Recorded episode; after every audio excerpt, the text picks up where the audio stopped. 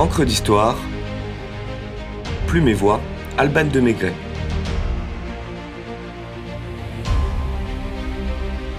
Hamburger et steak tartare, viande de barbare.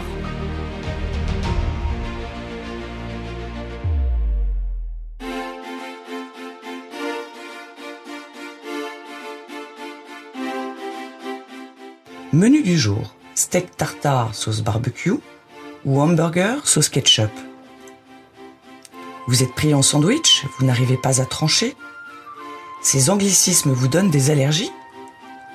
Vous en voulez à Ray le milliardaire du hamburger, d'avoir envahi le monde entier avec ses fromages bourgeois, cheeseburgers, nuggets et autres milkshakes. Vous accusez la mondialisation culinaire d'américaniser les assiettes de la planète. Et s'il s'agissait en fait d'un simple aller-retour? Levons le doute sur ce débat saignant avec un bien cuit verbal autour de l'homme qui a développé à grande échelle le concept du restaurant rapide des frères McDonald et qui tombe à point. Il faut partir du cœur du sujet. Et le cœur du hamburger, c'est le steak haché. Un beau jour du XIIe siècle, Gengis Khan décide de conquérir le monde et chevauche dans les steppes asiatiques avec sa féroce armée de cavaliers mongols. En selle pendant des heures, les robustes guerriers ont besoin de protéines, mais n'ont guère le temps de bivouaquer. Aussi placent-ils de la viande hachée sous leur sel pour l'attendrir, qu'ils ont bien salée pour la conserver avant de l'engloutir sans mettre pied à terre. En 1238, Kubilai Khan, petit-fils de l'empereur mongol, prend la relève et envahit Moscou, où il introduit cette fameuse viande crue étrangement faisandée. Les Russes l'adoptent et la nomment steak tartare, en référence à leurs envahisseurs barbares, pour certains tatars et légèrement bovins.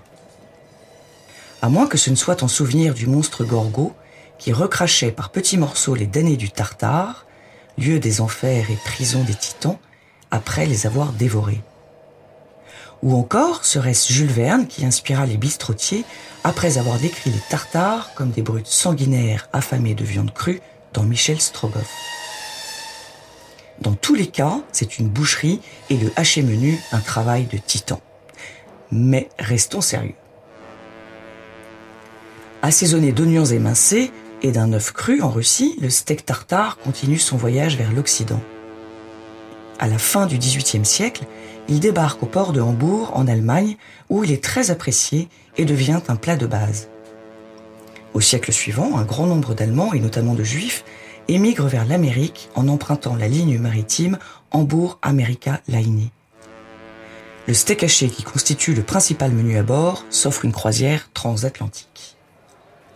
Rapidement, des marchands new-yorkais ajoutent à leur stand de spécialités européennes des steaks cuits dans le style de Hambourg, pour plaire aux nouveaux arrivants. À côté du vaste océan flottent de petits océans d'odeurs, fritures italiennes, sauces anglaises, hamburgers et saucisses allemandes, écrira Paul Morand dans New York en 1930. Le rêve américain commence sur le port de Big Apple. Le hamburger est arrivé au pays de l'oncle Sam et sans tarder, le hambourgeois fait son entrée au Canada. Quant à l'idée de servir le steak entre deux tranches de pain, nul ne sait vraiment si elle revient aux cuisiniers de la compagnie maritime ou aux Américains, si bien que le hamburger aux États-Unis désigne aussi bien le sandwich que le steak haché. Toujours haché, cru, il est tartare, cuit, il est hamburger. La célèbre sauce ketchup, indissociable du hamburger, est devenue un emblème de la restauration rapide incarne l'Amérique, mais n'est pas plus américaine que lui. Les Anglais découvrent à Singapour à la fin du XVIIe siècle une saumure de poisson assez relevée du nom de ketchup. Friand de condiments, ils rapportent la recette et l'adoucissent avec des champignons et du sucre. Ensuite, la tomate est introduite et devient l'ingrédient principal de cette sauce dont les Américains raffolent. Ainsi, les recettes vont, viennent et nous reviennent aux petits oignons, enrichis ou arrangés, édulcorés ou pimentés. D'après l'historien persan Rachid al-Din, au XIIIe siècle, Gengis Khan aurait dit Nos descendants se vêtiront d'habits dorés, mangeront des mets gras et sucrés, et oublieront qu'ils nous le doivent. Il semble bien qu'il ait eu raison.